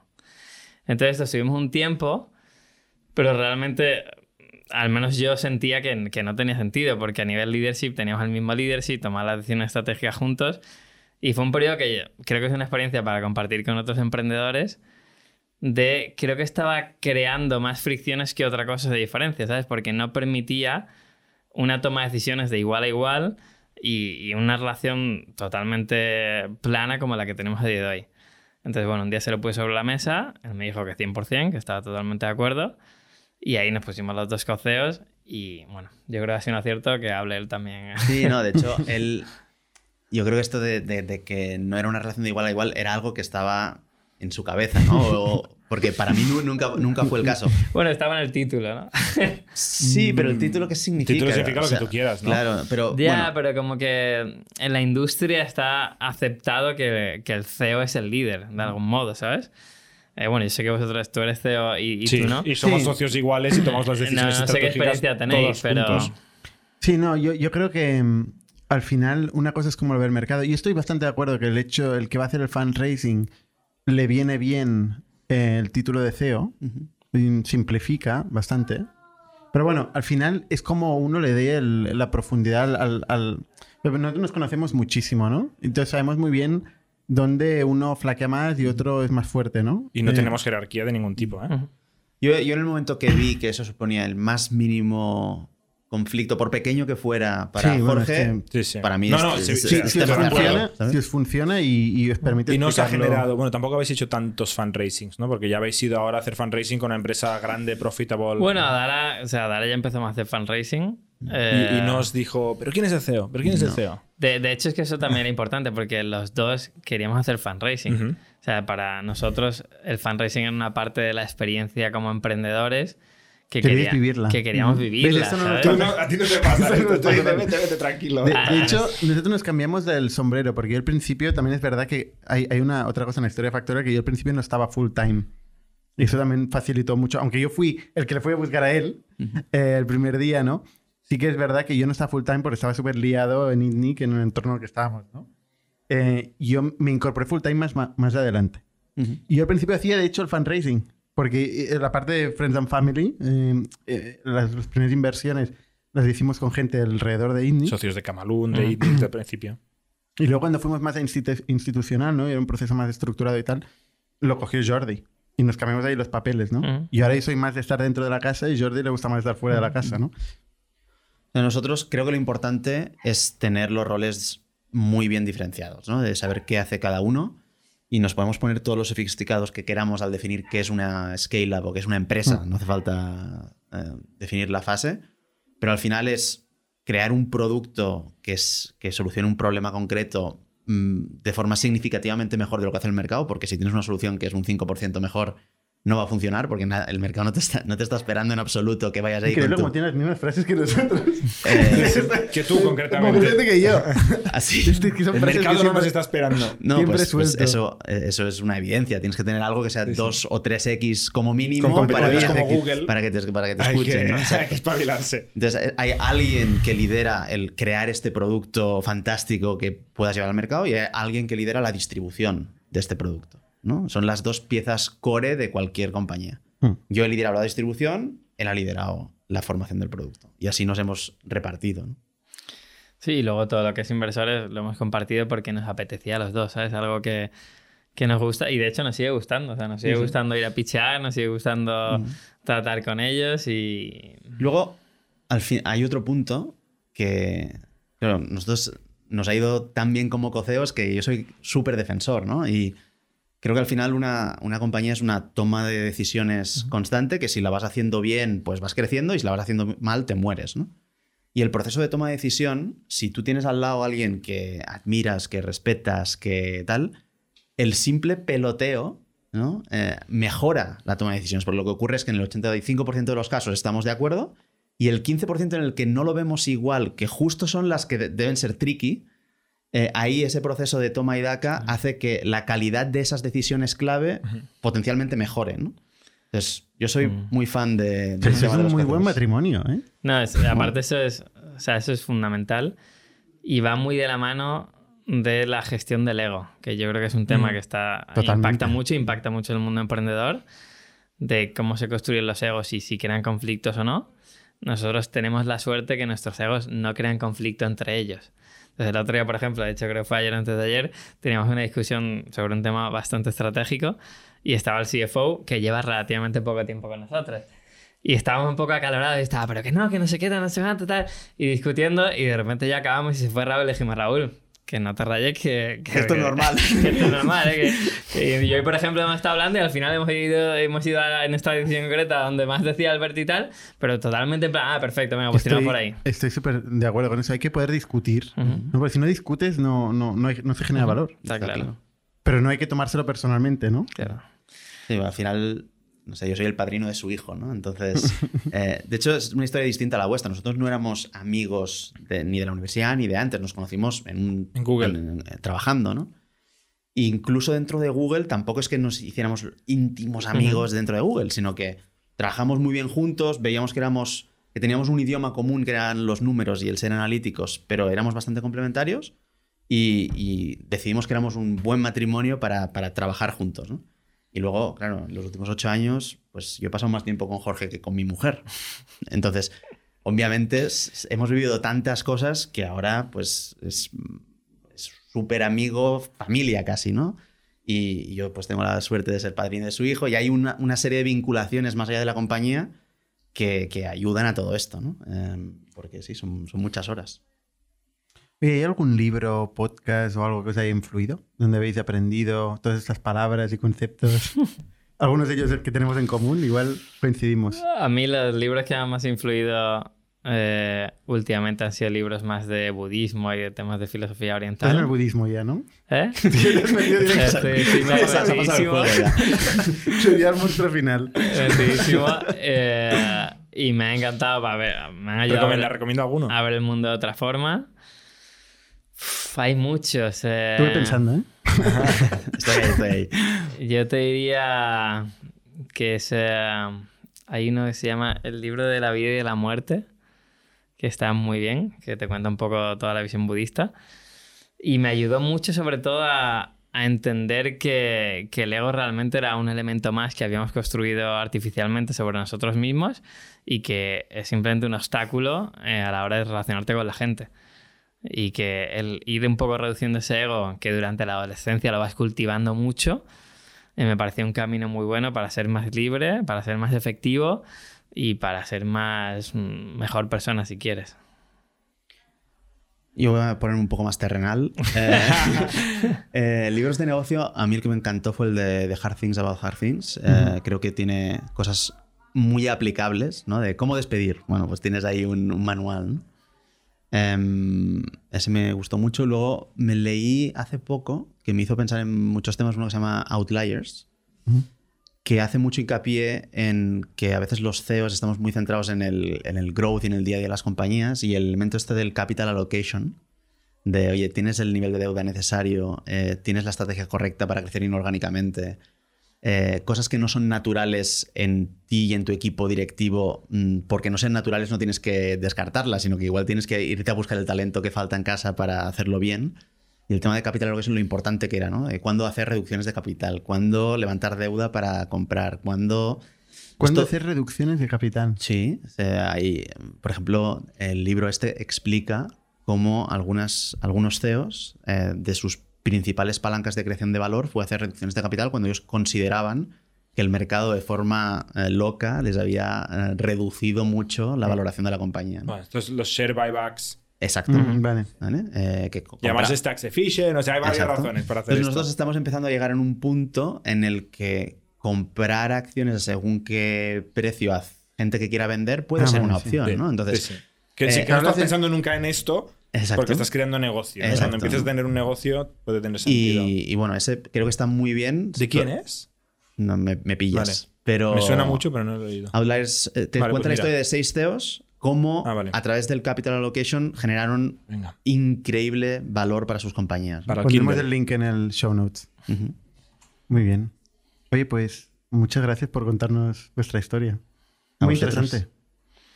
Gracias chicos por, por invitarnos. Muy bien. Gracias, Jordi. Y hasta la semana que viene. Hasta chao. luego. Somos un ecosistema de startups tech de Barcelona, creadores de Camalún, Kipu y Factorial, entre otras. Ofrecemos más de 5.000 metros cuadrados de coworking a startups y organizamos eventos diarios para discutir negocio y tecnología hasta la saciedad. Desde ITNIC Fund invertimos en equipos con capacidad de construir grandes productos y negocios. ¡Te esperamos!